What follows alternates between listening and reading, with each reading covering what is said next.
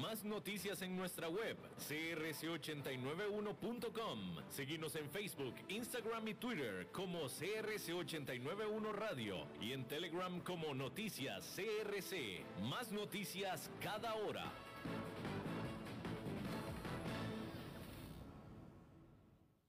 Hay un candidato que trabajará para que nuestro Estado sea más ágil y eficiente. Si usted no sabe quién es ese candidato, escuche con mucha atención. Hola, yo soy Eli y trabajaré por un Estado más ágil y eficiente. Elijamos bien, elijamos a Eli.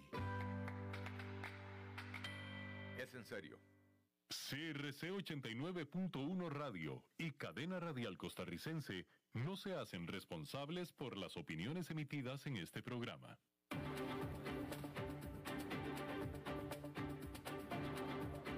Inicia a las 5 con Alberto Padilla. Un programa diseñado con el objetivo de llevarte diariamente un tema de actualidad, acompañado siempre de reconocidos editorialistas, de lunes a viernes a las 5 de la tarde por CRC 89.1 Radio. A las 5 con Alberto Padilla. Hola, ¿qué tal? Saludos, bienvenidos a esta emisión de A las 5 con su servidor Alberto Padilla. Muchísimas gracias por estarnos acompañando. Gracias por estar ahí. Le mando cálidos saludos desde la señal y las instalaciones de CRC 89.1 FM en San José, Costa Rica. Desde donde estamos transmitiendo hasta el punto, en el tiempo y en el espacio en el que usted nos está escuchando, porque estamos saliendo en diferentes vías. Por ejemplo, en Facebook Live, en la página de este programa, a las 5 con Alberto Padilla. Estamos también disponibles en podcast en las diferentes más importantes plataformas para ello. Spotify, Apple Podcast, Google Podcast y otras cinco importantes más. Aquí en Costa Rica este programa que sale en vivo en este momento a las 5 de la tarde se repite todos los días a las 10 de la noche aquí en CRC 89.1 FM. Al otro lado de los cristales, tratando de controlar los incontrolables, el señor David Guerrero y la producción general de este programa, desde Bogotá, Colombia, a cargo del señor Mauricio Sandoval. Bien, este viernes hubo un dato importante económico sobre eh, el desempeño de la economía de Estados Unidos y decir que el gasto del consumidor estadounidense aumentó más de lo esperado durante agosto, pero el consumo fue más débil de lo que se pensaba inicialmente para julio, manteniendo intactas entonces las expectativas de que el crecimiento económico se desaceleró en el tercer trimestre en medio de un resurgimiento de las infecciones por el COVID-19. El informe del Departamento de Comercio del viernes también mostró que la inflación se mantuvo alta en agosto, aunque es probable que las presiones sobre los precios hayan alcanzado ya su punto máximo.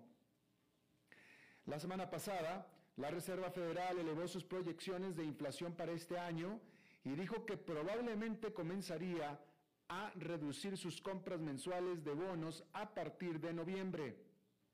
El gasto del consumidor, que representa más de dos terceras partes de la actividad económica de Estados Unidos, repuntó un 0,8% en agosto, más de lo que se estimaba. Los datos de julio se revisaron a la baja para mostrar que el gasto cayó un 0,1% en lugar de haber ganado un 0,3% como se informó inicialmente. Los economistas encuestados por Reuters habían pronosticado que el gasto del consumidor aumentaría un 0,6% en agosto. La inflación mantuvo su tendencia alcista durante agosto. El índice de precios a los gastos de consumo personal, el PCE, excluyendo los volátiles precios de alimentos y energía, subió un 0,3% después de aumentar por el mismo margen en julio. En los 12 meses hasta agosto, el llamado índice de precios, el PCE, subyacente, aumentó un 3,6%, igualando las ganancias de julio. Esto es en cuanto a Estados Unidos y julio. Ahora, en Europa y septiembre, la inflación de la zona del euro ha aumentado considerablemente durante este año debido a que los precios de la energía se han disparado y las economías se han recuperado de la recesión. Y la tendencia continuó el viernes cuando el índice preliminar de precios al consumidor de septiembre mostró que la inflación general en Europa subió a 3,4%, impulsada por los costosos gas y petróleo. Incluso la inflación subyacente, que es la que excluye esos precios, además de los alimentos, es del 1,9%, empujándose hacia el objetivo del 2% del Banco Central Europeo. Los economistas de todo el mundo están tratando de averiguar cuán probable es que persista el actual estallido de la inflación mundial. Antes de la pandemia, el problema de la zona del euro era una inflación por debajo del objetivo. Pero la mayoría de los pronosticadores aún esperan que regrese a ese estado en poco tiempo. Su subida de precios este año no ha sido tan llamativa como en Estados Unidos, con un máximo de 13 años de 5,4% en junio y julio, y donde la economía ha tenido un mayor estímulo fiscal. Pero las crecientes demandas salariales en Alemania, donde en septiembre la inflación alcanzó un récord de 24 años de 4,1%, y un repunte en las expectativas de inflación a sus niveles previos a la pandemia, han preocupado definitivamente a los economistas más optimistas. Bien, eso es en cuanto a inflación. Hay que decir que septiembre fue el peor mes del año para Wall Street. Al pesar sobre el sentimiento de los inversionistas, las preocupaciones sobre la inflación, la desaceleración del crecimiento económico en China, el techo de la deuda estadounidense y la política del Banco Central. El Standard Poor's 500 terminó el mes con una caída del 4,8%, que es su mayor pérdida mensual desde que estallaron los temores de COVID-19 en marzo del 2020. El Nasdaq Composite de grandes tecnológicas cayó un 5,3%, mientras que el Dow perdió en el mes un 4,3%. El Standard Poor's 500 logró una pequeña ganancia para el tercer trimestre y sigue siendo casi un 15% arriba para lo que va del año. Pero el sentimiento definitivamente ha cambiado. Los indicadores de miedo y avaricia se encuentran en territorio de miedo extremo, después de una lectura menos severa de solamente miedo hace tan solo una semana. Septiembre es históricamente el peor mes del año para las acciones, mientras que octubre es notorio por los desplomes del mercado que se dieron en 1929, en 1987 y en el 2008. Sin embargo, los técnicos señalan que el cuarto trimestre, que comenzó este viernes, ha producido los mejores desempeños para el amplio Standard Poor's 500 desde 1950. Eso hace que sea difícil ponerle demasiada confianza al calendario. Sin embargo, lo que está claro es que los mercados están tratando de superar una lista cada vez mayor de vientos en contra. El resultado al final podría ser más volatilidad. Esa parte parece como que la más segura. Un último dato. El Standard Poor's 500 ha superado la increíble cifra de 317 días de operación consecutivos por encima de su promedio móvil de 200 días que es una de las rachas más largas de la historia para el indicador. Por lo tanto, un retroceso de entre el 5 y 7% podría darse en cualquier momento, dado que no ha habido uno en tanto tiempo. Así es que ahí lo tiene usted. Bueno, y el Congreso de Estados Unidos comenzó esta semana con una lista de tareas urgentes. Este jueves cumplió con solo una, pero aún faltan otras que son cruciales y que afectan a los inversionistas. El presidente Joe Biden firmó un proyecto de ley de financiación provisional para evitar el cierre del gobierno. Esto fue el jueves en la noche. Y esas son buenas noticias. Sin embargo, los legisladores siguen acremente divididos sobre el aumento del techo de la deuda a medida que se acerca la fecha límite para resolver el asunto. La secretaria del Tesoro, Janet Yellen, advirtió a principios de esta semana que el gobierno alcanzará su límite de endeudamiento para el 18 de octubre. Si no se toman medidas antes de esa fecha, podría desencadenar el primer default de Estados Unidos que los propios líderes empresariales han advertido podría tener un gran impacto en la economía y generar caos en el mercado. En el 2013, el Tesoro de Estados Unidos describió lo que está en juego en un informe que publicó entonces cuando los mercados mostraron serias preocupaciones sobre el riesgo del límite de deuda. El Tesoro escribió en ese entonces, los mercados crediticios podrían congelarse, el valor del dólar podría caer en picada, las tasas de interés de Estados Unidos podrían dispararse, los efectos secundarios negativos podrían repercutir en todo el mundo. Y podría haber una crisis financiera y una recesión que podrían hacer eco de los acontecimientos del 2018 o algo peor. La Cámara de Representantes votó a favor de eliminar el límite de deuda de la nación hasta diciembre de 2022, pero la legislación no ha pasado por el Senado, que está dividido en partes iguales entre demócratas y republicanos. Los republicanos quieren obligar a los demócratas a que naveguen solos en el proceso de reconciliación presupuestal que solo requiere de 50 votos. Mientras tanto, los enormes planes de gasto de infraestructura de la administración Biden también permanecen en el limbo, socavando las expectativas de los inversionistas sobre un estímulo económico adicional, uno grande. El jueves por la noche, la presidenta de la Cámara de Representantes, Nancy Pelosi, decidió en contra de presentar al piso el proyecto de ley de infraestructura de un, billón de dólares luego de una rebelión del ala progresista de los demócratas. Cuando se dice progresista los demócratas, quiere decir los demás izquierda, pero bien izquierda. Las negociaciones se reanudarán el viernes, o se reanudaron este viernes. Wall Street está cada vez más inquieto aunque todavía hay cierto optimismo de que demócratas y republicanos pueden llegar a un acuerdo para evitar un default de Estados Unidos.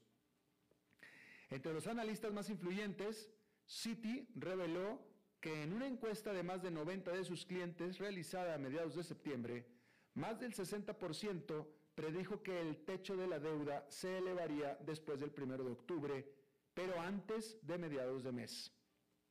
El Commerce Bank escribió en una nota de investigación que suponemos que se puede llegar a un acuerdo una vez más en el último minuto.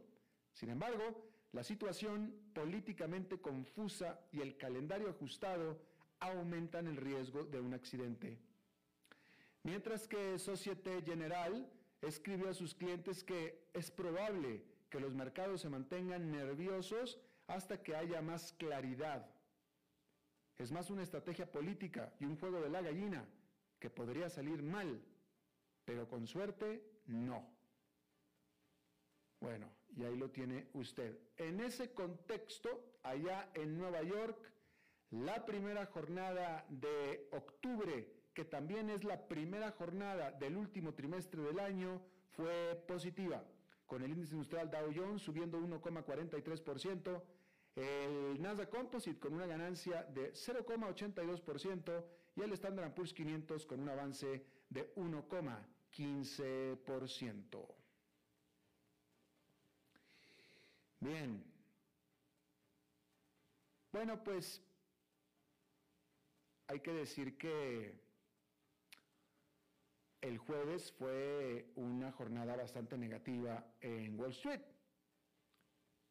Pero una acción en particular subió a pesar de la caída generalizada del mercado y esta fue Netflix, que el jueves ganó dos puntos porcentuales para alcanzar de hecho un máximo histórico en su precio.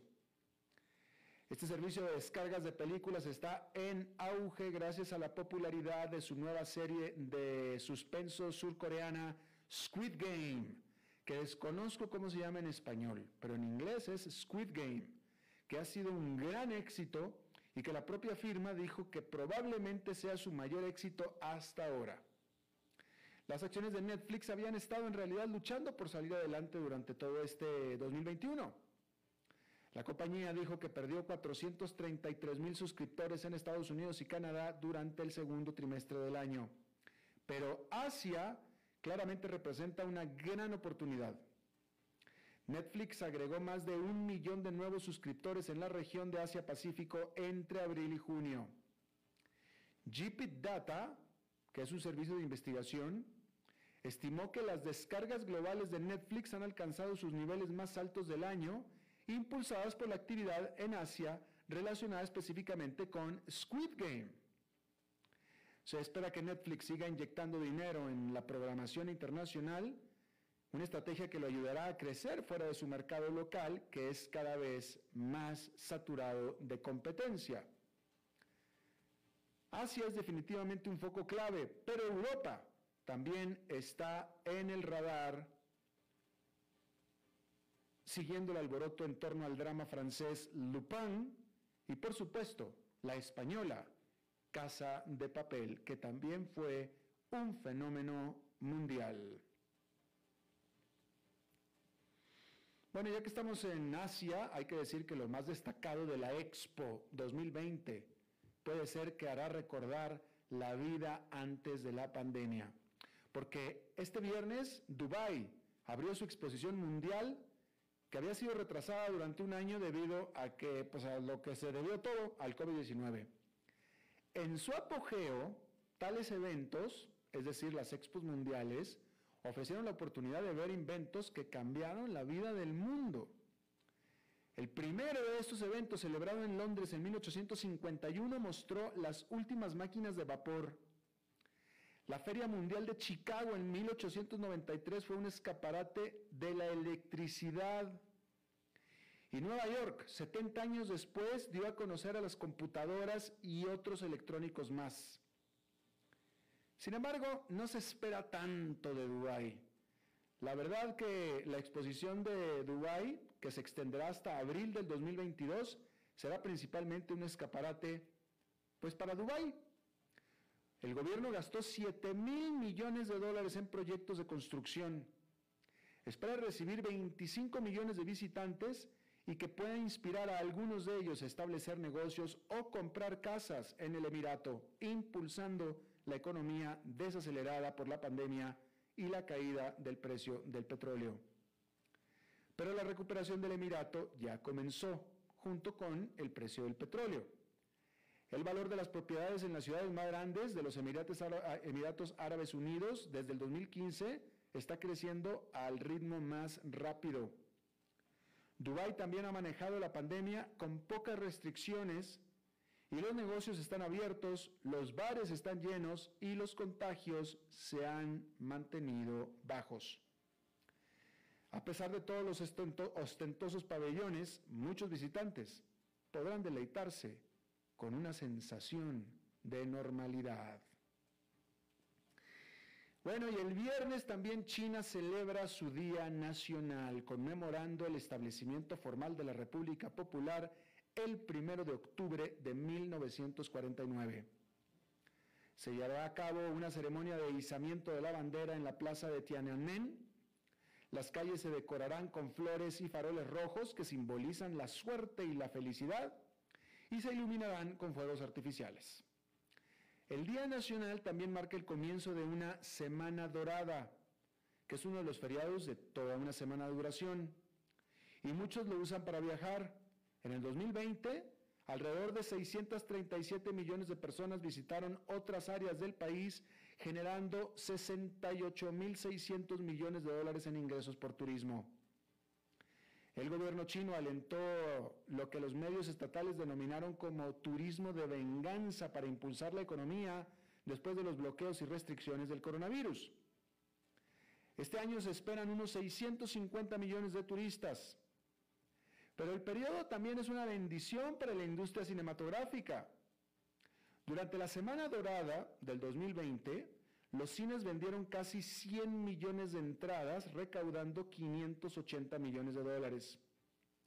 Y este año, la película La batalla en el lago Qingying, que dramatiza un enfrentamiento entre las fuerzas chinas y estadounidenses durante la guerra de Corea, sacará provecho del actual estado de ánimo patriótico nacional. Por supuesto que en esta película usted ya sabe quién gana. Obviamente gana China, como no podía ser de otra manera. Y bueno, en Australia, el primer ministro Scott Morrison anunció que el país reabrirá sus fronteras internacionales que han estado cerradas desde marzo del 2020. Esto a partir de noviembre. De esta manera, los australianos totalmente vacunados contra el COVID-19 serán permitidos de dejar el país para visitar, pues, cualquier otra, pues es una isla, así es que a donde vayan van a visitar lo que sea, pero ya pueden hacerlo. ¿Sí? Y sobre todo esto será una vez que sus estados, que los estados de Australia hayan alcanzado una tasa de vacunación del 80%, que esta es una importante condición. ¿Ok? Eh, por lo tanto, antes de que eso suceda, solamente se ha permitido el viaje por razones muy excepcionales, nada más. Eh, y de hecho ya los límites establecidos o preestablecidos para esto ya se cumplieron, es decir, que ya no hay permisos para hacer viajes excepcionales. Eh, asimismo, los requerimientos de cuarentena en Australia serán reducidos de los actuales 14 días en un hotel a solamente 7 en casa. Pero esto es para los australianos, ¿eh? No dicen nada de los turistas, así es que si usted quería ir a visitar Australia, todavía no es el momento. Sí le digo que el momento para visitar Argentina por primera vez también llegará en noviembre. Por fin, también Argentina ha estado cerrado todo este tiempo y a, a partir del 1 de noviembre los extranjeros podrán ya visitar Argentina con condiciones. Y estas condiciones, entre otras, son totalmente vacunado, prueba negativa de PCR con tres días de anticipación cuando, como fecha límite, o antígeno llegando al aeropuerto allá, y otra prueba negativa a los cinco días de estancia. Esas serán las condiciones para viajar a Buenos Aires. Aún así yo le diría que vale la pena, ¿eh? Buenos Aires, con la situación en la que están, que es una desgracia, pero si usted tiene dólares, que bueno, pues, si va a viajar es porque tiene dólares, porque si no, ¿para qué viaja? Pero es baratísimo, baratísimo. Y bueno, usted se acuerda de Manny Pacquiao, ¿verdad? El boxeador. Bueno, porque ya no es boxeador, ya no es boxeador. Y ahora será político porque ya presentó su solicitud para ser candidato para ser el próximo presidente de Filipinas. El presidente actual de Filipinas, Rodrigo Duterte, no puede constitucionalmente volver, no puede constitucionalmente buscar la reelección, pero ya dijo que él correrá como vicepresidente en las próximas elecciones. Manny Pacquiao y Rodrigo Duterte eran aliados, pero ya se pelearon. ¿Sí? Y hay una persona que es la favorita en las intenciones de voto para el próximo año, que es Sara Duterte Carpio, que es la hija de Rodrigo Duterte. Sin embargo, sin embargo, ella afirma que no se va a presentar como candidata. Con Toy, que es la más popular, dice que no se va a presentar como candidata. Y bueno, ahí lo tiene usted. bueno, eh, Aquí se lo informé acerca de la intención de Zoom de adquirir a Five9. Y bueno, los accionistas de esta última, de Five9, que es una plataforma de administración de clientes, rechazaron la oferta de Zoom por 14.700 millones de dólares, lo que se espera que dé por terminada las aspiraciones de Zoom para quedarse con esta eh, Five Nine. Pero de todos modos estas aspiraciones desde el principio estuvieron plagadas de grandes, grandes problemas porque los reguladores de los Estados Unidos habían ya expresado sus temores por, este, por esta oferta, por esta idea, citando temores o consideraciones de seguridad nacional por la percepción de que Zoom es demasiado cercana al gobierno chino. ¿Por qué? Porque el presidente, porque Zoom es americana, pero el presidente de Zoom es chino de nacimiento, aunque ciudadano estadounidense. Y por nada más con eso, ya nada más porque el pobre hombre nació en China y se llama, tiene nombre chino y tiene cara de chino y sabe hablar chino, pero sin embargo es ciudadano estadounidense, ya, la, ya le habían puesto demasiados peros las reguladores de los Estados Unidos y, pero de todos modos ya los propios accionistas de Five Nine dijeron, no, pues no importa, pues miedos o no miedos, o temores o no temores, nosotros no queremos. Así es que eso ya se acabó. Bien, una más, en la India, el gobierno de eh, la India negó los reportes de que la emproblemada aerolínea bandera Air India había sido vendida a Tata Sons, la cual, a quien, la cual esta firma había lanzado la aerolínea originalmente en 1932. Bloomberg había reportado que eh, esta oferta de Tata había superado a otra oferta que había hecho el dueño de SpiceJet, que es otra aerolínea india de bajo costo. Pero el punto es que el gobierno de la India ha estado tratando de deshacerse de una de sus activos más distintivos y también más emproblemados durante años, cosa que no logra hacer porque ni quien, pues ni quien lo quiera, ¿no? Literalmente.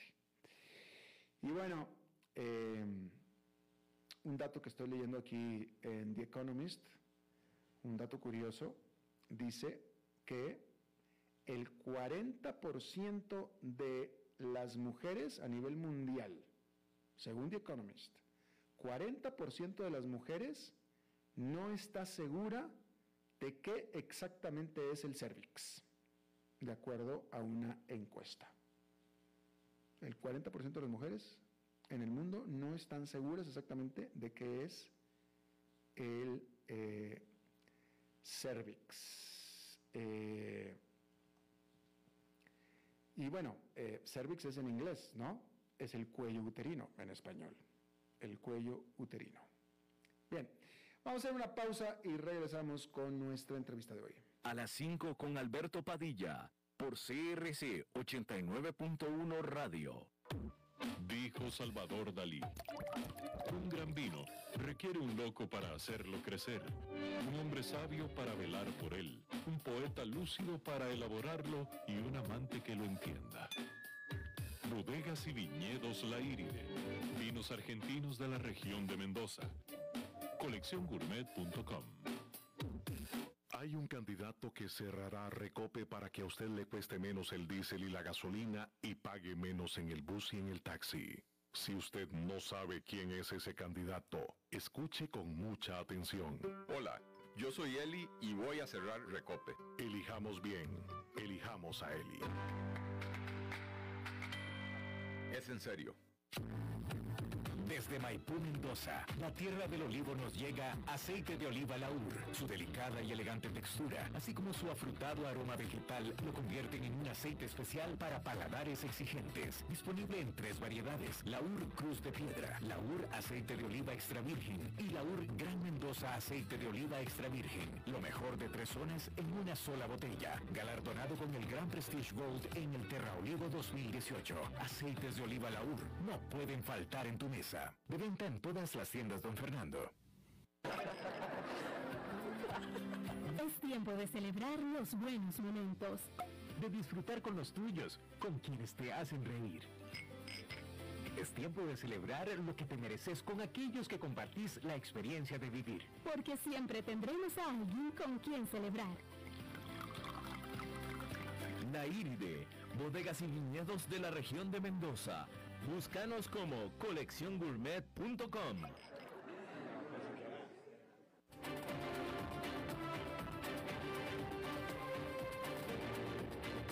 Seguimos escuchando a las 5 con Alberto Padilla.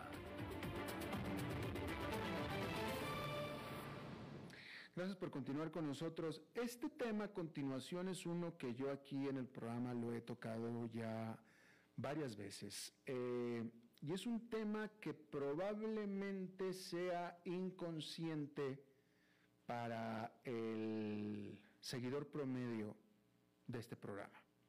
Porque pues el seguidor promedio de este programa es alguien que tiene internet en la casa y por tanto es alguien que cuyos hijos dejaron de ir a la escuela, pero que continuaron su educación desde la casa a través de la internet.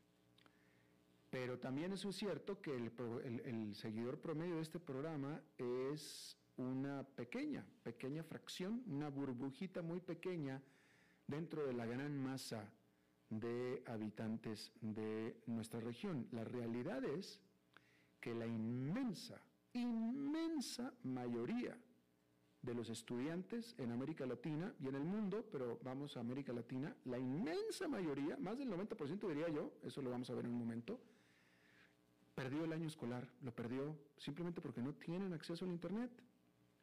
O si lo tienen acceso a Internet, la escuela no tenía eh, los medios para poder subir las clases en línea. esa es la realidad de las cosas.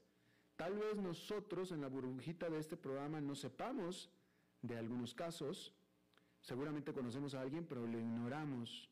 Pero la realidad es que el grueso de los estudiantes perdió el año. Ahora, Supongo que para un estudiante universitario no debe ser tan terrible, pero para un niño que estaba comenzando a aprender a leer, debe ser algo terrible. Yo le agradezco muchísimo a Alexandra Zapata Ogel.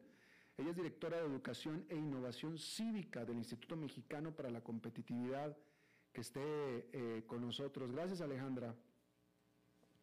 Al contrario, muchísimas gracias por la invitación esta tarde.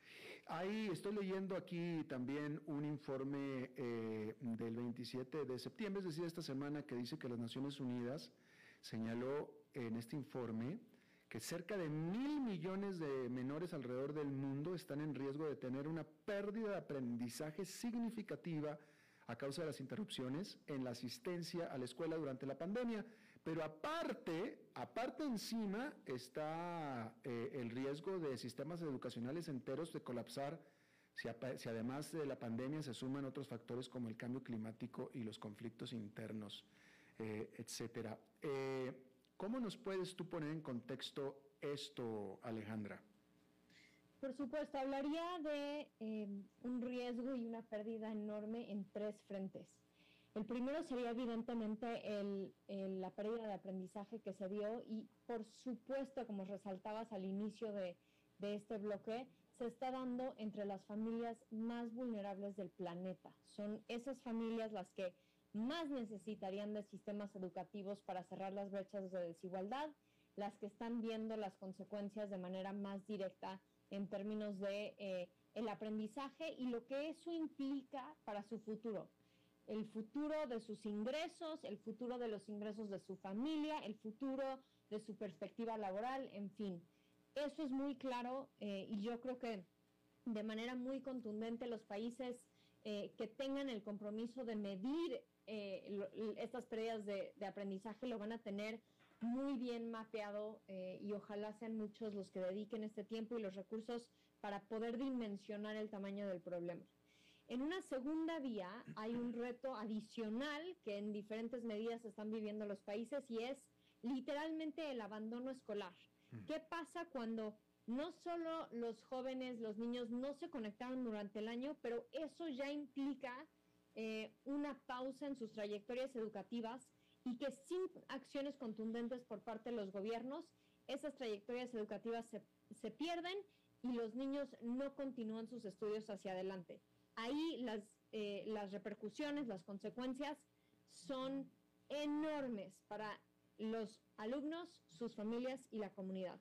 Y en una tercera vía, y ahorita podemos elaborar en cada una de ellas, en una tercera vía también pondría sobre, eh, sobre la mesa con igual importancia el desafío socioemocional que implicó la pandemia, la falta de escuela, la falta de estabilidad en, términos de aprendizaje, que es algo que no se debe minimizar. Cuando pensamos en un regreso a clases, cuando pensamos en cómo cerrar estas brechas educativas que se generaron, me parece fundamental reconocer también este peso socioemocional enorme que se pone sobre familias, sobre comunidades, pero particularmente sobre alumnos y docentes, y que sin atender esas necesidades socioemocionales va a ser muy difícil pensar que se pueden cerrar las brechas de todo lo demás que discutimos. Claro, definitivamente. Y aparte, aparte eh, tú me lo confirmarás, pero en la, yo diría que en la gran mayoría de los casos de los niños que dejaron de ir a la escuela, sus papás o su mamá o su papá, quien, quien sea el generador de la economía de ese hogar, dependían de que el niño estuviera en la escuela para, para, para ellos poder trabajar. Entonces, con los niños en la casa, los mismos padres no podían ir a trabajar tampoco.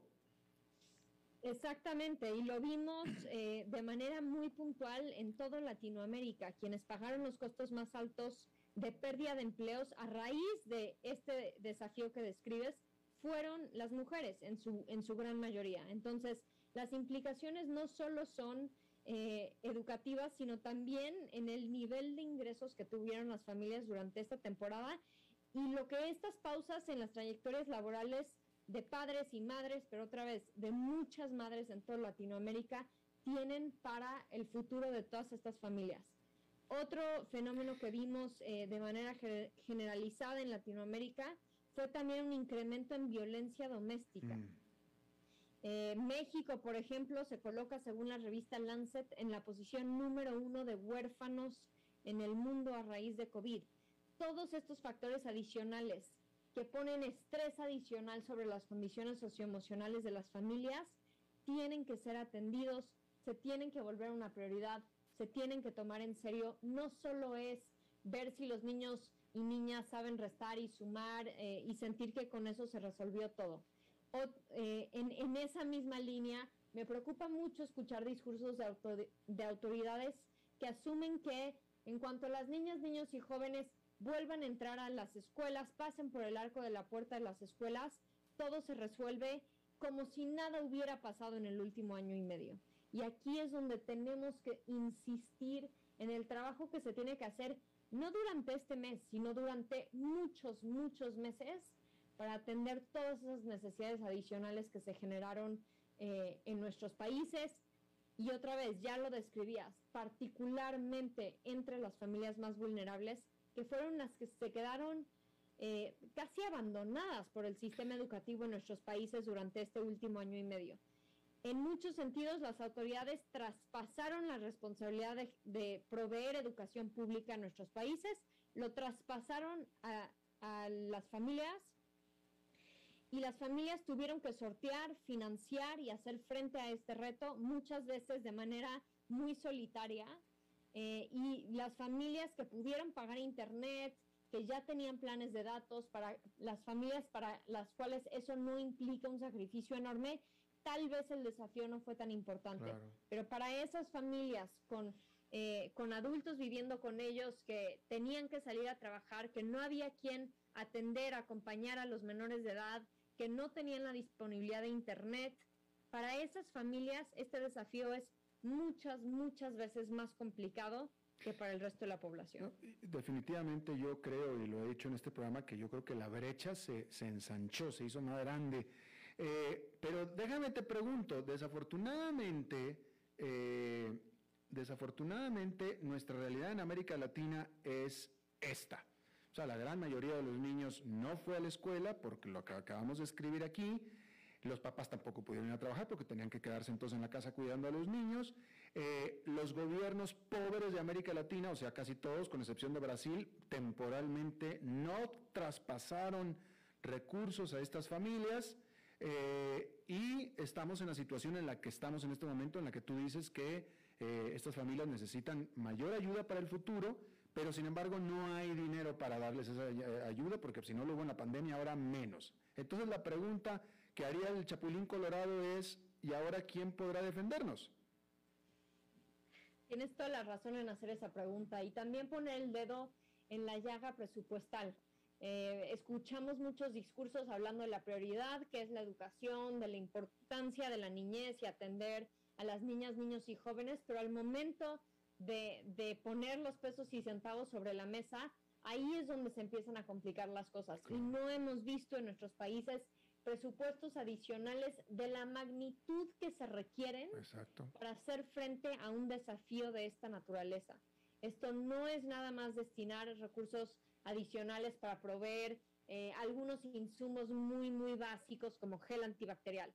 Esto requiere de inversiones de corto, mediano y largo plazo para atender a docentes, preparar a docentes. Este es el momento más crítico probablemente del sistema educativo que nos toque vivir en nuestra generación. Y de ese tamaño tendría que ser el compromiso presupuestal si nuestros países priorizaran la educación pública como dicen priorizarla en los discursos. Bueno, eh, con recursos, eh, eh, y los discursos, y también los recursos, es decir, el, problema de la educación en América Latina nunca ha sido falta de dinero, dinero ha habido. pero, pero bueno, pero entonces, te pregunto Alejandra, ok, ya, ya, establecimos que se necesita mucho dinero, no lo hay, no, no existe el dinero, entonces, ¿qué otra cosa podemos hacer? pues podemos exigirle a los gobiernos que, eh, que no suelten el acompañamiento docente, podemos exigirle a los gobiernos eh, que hagan su mejor esfuerzo en términos de comunicación e interlocución con las comunidades educativas para generar confianza. Por supuesto que se requiere que las comunidades educativas regresen a las aulas eh, y que permanezcan en las aulas, algo que, que nos preocupa mucho a todos es eh, estos cambios y la incertidumbre que generan. Evidentemente no podemos controlar el futuro, pero acciones contundentes, comunicación eh, efectiva también pueden ayudar mucho y es lo que permitieron que en otros países no cerraran las escuelas. Como describías, hay una diferencia muy importante entre lo que pasó en otros países europeos, en algunos estados de Estados Unidos, etcétera, y lo que vimos en, en Latinoamérica, que fue prácticamente un cierre total de escuelas durante mucho tiempo en muchos países. Y ahí, eh, evidentemente, eso ocasionó que las brechas aumentaran, aumentaran de manera mucho más dramática durante un año y medio. Por primera vez en décadas estamos viendo una tendencia a reducir los años de escolaridad en nuestros países. Esto no pasaba. Habíamos estado aumentando poco a poco los años de escolaridad, es decir, cada vez las trayectorias educativas en nuestros países eran más y más largas. La pandemia ha venido a cambiar eso y las consecuencias podrían estar de alrededor de dos años escolares en promedio si no se actúa de manera contundente para tratar de revertir eh, las pérdidas de aprendizaje y de desarrollo eh, que, ya, que ya describimos. Y bueno, eh, déjame te pregunto esto obviamente eh, un, problema de fondo y que venimos a descubrir es que después de todo los sistemas educativos públicos necesitaban de estar conectados a la Internet, necesitaban de estar preparados para poder dar clases en línea, que aparentemente eh, eh, la gran mayoría de los sistemas privados educativos sí estaban preparados.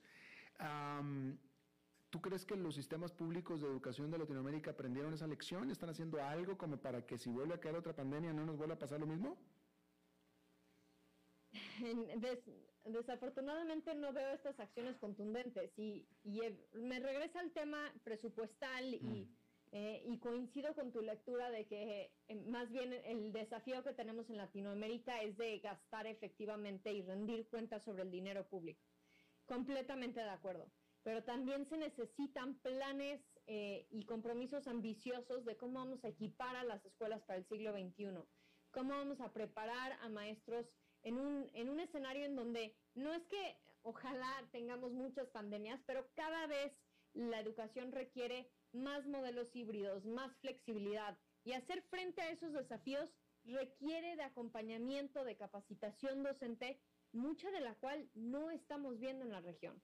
Evidentemente tampoco estamos viendo estos avances en garantizar el acceso a Internet eh, para la población completa, pero reitero, incluso habiendo resuelto el problema de Internet, eso no resolvía para todas las familias el hecho de que se iban a generar estas, eh, estas pérdidas de aprendizaje de manera tan dramática. Asumir que puedes traspasar la responsabilidad educativa a la casa y que una niña, niño, joven puede simplemente escuchar eh, una clase por internet y aprender de la misma manera es en muchísimos sentidos falso. Ahora, definitivamente es preferible eso a lo que vimos de no simplemente estar completamente fuera del sistema por una falta abismal de acceso a, educación pública. En México, por ejemplo, se hablaba de que los niños tendrían que escuchar el radio o ver la televisión y simplemente aprender, como si el aprendizaje se diera por osmosis sin ninguna interlocución con un, eh, con un docente. Esos son ejemplos de probablemente trayectorias educativas que no funcionaron en el último año y medio y que se tienen que atender con muchísimo sentido de urgencia. Claro. Alejandra, por último, estabas mencionando tú, mencionaste modelos híbridos.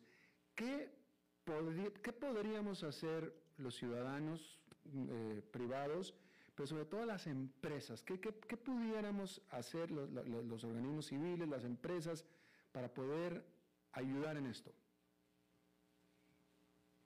Yo creo que hay eh, muchas rutas para, para, tratar de ayudar en esto. Lo primero sería, evidentemente, eh, tratar de flexibilidad condiciones laborales para que padres uh -huh. y madres puedan mantener eh, sus empleos sin tener que sacrificar empleos eh, y, y, y, balancear una vida familiar. Y creo que esa es una gran lección que dejó la pandemia y todos esos empleos que se perdieron a raíz de eh, padres de familia que se tenían que quedar en casa para hacer acompañamiento de hijos, creo que eh, ilustran muy bien ese punto. Entonces, eso tendría que ser un punto.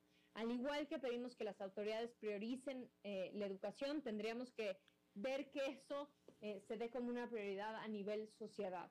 Lo segundo sería exigir eh, transparencia en el uso de recursos educativos, pero también exigir transparencia en el acceso a información sobre el sistema educativo uno de los desafíos muy importantes es la falta de información, la falta de datos. Es muy difícil guiar política educativa sin tener datos duros, sin eh, acompañar esto de evidencia. Entonces, creo que eso es algo que hace falta en la región. Si hubiera habido información contundente, evidencia y datos duros actualizados, hubiera sido mucho más fácil para que en nuestros países se pudieran detectar, hacer un diagnóstico importante de qué escuelas tenían mejor, mejores o peores condiciones para un regreso a seguro antes, escalonado, hubiéramos tenido información de qué escuelas tenían acceso a Internet y qué comunidades también, hubiéramos tenido acceso a información sobre qué, qué docentes tenían las herramientas materiales y la capacitación para poder migrar a un modelo híbrido más rápido. Nada de eso se tenía en muchos de nuestros países eh, y las consecuencias de esa falta de datos y de acceso a información fue, pues, se está pagando de manera muy costosa. Alexandra Zapata Ogel, directora de Educación e Innovación Cívica del Instituto Mexicano para la Competitividad del INCO, te agradezco muchísimo que hayas charlado con nosotros. Muchas gracias, muy buenas noches. Buenas noches. Vamos a hacer una pausa y regresamos con eh, Ricardo Saldívar. A las 5 con Alberto Padilla, por CRC 89.1 Radio. Dijo Salvador Dalí. Un gran vino requiere un loco para hacerlo crecer, un hombre sabio para velar por él, un poeta lúcido para elaborarlo y un amante que lo entienda. Bodegas y viñedos La Iride, vinos argentinos de la región de Mendoza. Colecciongourmet.com Desde Maipú, Mendoza, la tierra del olivo nos llega aceite de oliva Laur. Su delicada y elegante textura, así como su afrutado aroma vegetal, lo convierten en un aceite especial para paladares exigentes. Disponible en tres variedades: Laur Cruz de Piedra, Laur Aceite de Oliva Extra Virgen y Laur Gran Mendoza Aceite de Oliva Extra Virgen. Lo mejor de tres zonas en una sola botella. Galardonado con el Gran Prestige Gold en el Terra Olivo 2018. Aceites de oliva Laur no pueden faltar en tu mesa. De venta en todas las tiendas, don Fernando.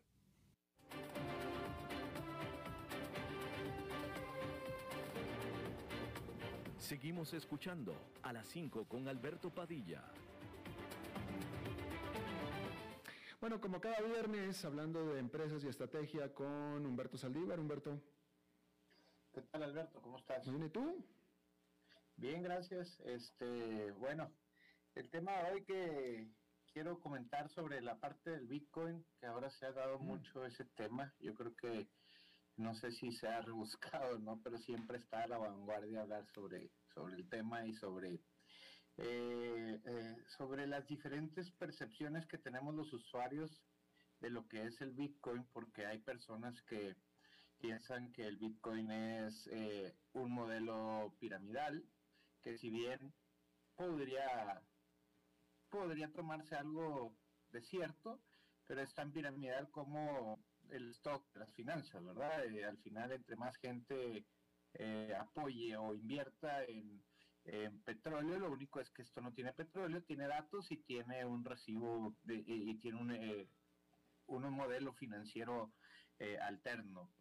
Este, por otro, otro lo toman como precisamente un modelo de moneda alterna a la economía regular o digamos que eh, fiscalizada eh, y otros, pues inclusive en algunos países ya lo toman como moneda nacional, ¿no? Que es, o por lo menos lo, lo permiten que existan transacciones como tal, a lo mejor no, no sustituyeron de 100% la moneda, pero permiten que esas transacciones sucedan. Interesante lo que pasó hace siete días donde China eh, prohíbe absolutamente todas las transacciones en Bitcoin y las declara ilegales. ¿Por qué? Eh, ¿Por qué interesante? Porque yo antes de esas declaraciones de China, yo hubiera pensado que el Bitcoin era la tendencia eh, de mundial de, probablemente de un modelo económico que, que, que, se vaya a equiparar a las monedas, pero resulta que, pues que no. Uno, las monedas no, son las mismas porque la variación de una moneda no es tan agresiva, pudiera pasar de vez en cuando, pero no es el mismo soporte que le da a los países. Y dos, este, pues China ha sido muy absoluto en ese tema, pero eh, no hemos visto a otras potencias dando ese tipo de declaraciones, lo cual es también interesante que pues que la sigan permitiendo, o sea, hasta que no se se pongan de acuerdo las potencias más importantes, yo creo que esta, este modelo financiero va a seguir existiendo. Y por otro lado, eh, que quería comentarte cómo eh, por el Bitcoin salen otros modelos de negocios como el trading de puro Bitcoin. O sea, inclusive ya hay negocios donde no precisamente tú inviertes en Bitcoin, sino inviertes en una casa o en un sistema que hace trading para ver cuál es el Bitcoin más rentable y especula con eso. O sea, no es que tú tengas un Bitcoin en tu casa, sino que le inviertes a que eh, cierta criptomoneda, pues no, ya me estoy el Bitcoin, o sea, de cualquier criptomoneda, eh, sea utilizada y cuál es la que tiene mayor tendencia. Entonces, ya surgió otro mercado o ya venía en tendencia el mercado alterno de, ok, no le inviertes directamente a la parte de, las criptomonedas, inviértele más bien a, al trading, a los expertos y a las empresas que saben que mueven ese negocio para que te den una rentabilidad. cosa impresionante, hay algunas empresas que te ofrecen hasta, hasta rentabilidades del 10% mensual y no porque tengas Bitcoin, porque les estás apostando a los traders a la gente experta que eh, tu dinero va a estar bien invertido y que ellos saben cuál es eh, la criptomoneda con mayor eh, tendencia, ¿verdad? O sea, todo, a lo que quiero llegar es que estamos ahorita como en el medio de una pelea en donde o, lo normalizan como una situación o, como una economía alterna más allá de lo que está ahorita o la van a empezar a bloquear. Esa es mi percepción porque China pesa mucho a nivel mundial, ¿verdad? Eh, si eventualmente se les une Estados Unidos, este, las 10 potencias más importantes donde empiecen a bloquear cualquier transacción, pues eh, va a haber un riesgo importante. No eh, sé qué piensas al respecto. Pero, a ver, dime, dime tú, tú, tú que eres consultor de empresas y tú que eres millennial, super millennial, Si yo soy un cliente tuyo y te digo, oye Humberto, ¿cómo es lo del Bitcoin? ¿Le entramos? ¿Crees que deberíamos aceptarlo? Etcétera. ¿Tú qué le dirías? Bueno, yo es que al final yo sinceramente no le entraría eh, al Bitcoin de manera eh, formal. No me da la seguridad que me dan otro tipo de traders o de stocks en el mercado, o, por lo menos no lo percibo porque es muy volátil. Pero eh, pues hay modelos como el tipo los seguros que te venden a veces en Estados Unidos donde te garantizan que no le vas a perder más del 10% a tu dinero, pero sí le vas a sacar un 3% mensual. Eh, entonces, eh, pues hay inclusive instituciones muy fuertes financieras que le apuestan tan grande al Bitcoin que te dan rentabilidades altas y te garantizan que no va a estar en riesgo tu dinero. Entonces, bueno, si le inviertes, inviértelo en ese tipo de, de, inversiones. O sea, las inversiones que le vas a ganar poquito, eh, pero que por lo menos sabes que si le metiste 100, lo máximo que puedas perder es 90.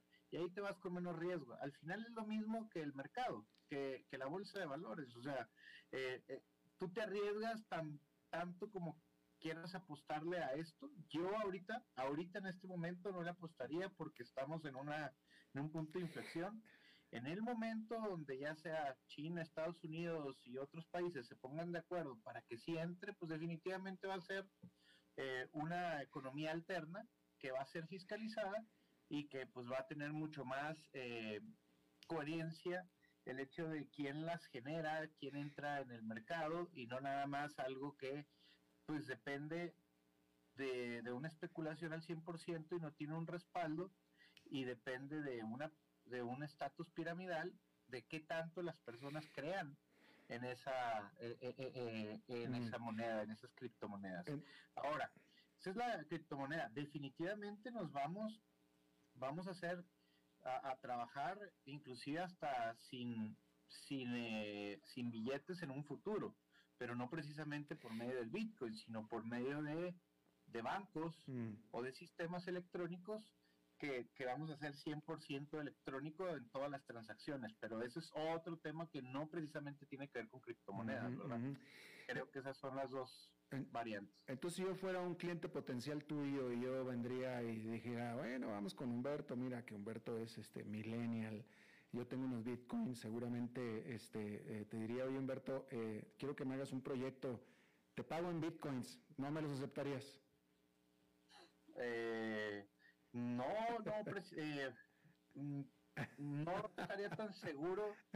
Eh, ¿Me pagas en bitcoins? Pues depende, ¿no? depende de la tendencia de los mercados. O sea, al final todo es negocio y dices, bueno, sí, los cambias de inmediato. También no es como que te los si no crees en eso, los cambias y te aseguras eh, tu capital en dólares. al final preferiría en dólares. O sea, mi preferencia es, si tú me pones esas dos opciones, prefiero dólares. Si, es la única opción, pues va, este, me la juego porque al final, pues, eh, eh, cliente es cliente y, el consultor siempre está dispuesto a ayudar, pero, pero definitivamente yo no me quedaría con los bitcoins esperando a ver una especulación si sube o baja. Me parece, que, me parece que te hice la pregunta más difícil que te han hecho en tu vida. Está bien, Humberto, gracias. Gracias a ti, Alberto. buen fin de semana. fin de semana. Bien, eso es todo lo que tenemos por esta emisión de A las 5 con su servidor Alberto Padilla. Muchísimas gracias por habernos acompañado. Espero que termine su día en buena nota, buen tono, que tenga buen fin de semana. Y acá nos reencontramos el lunes. Que lo pase muy bien.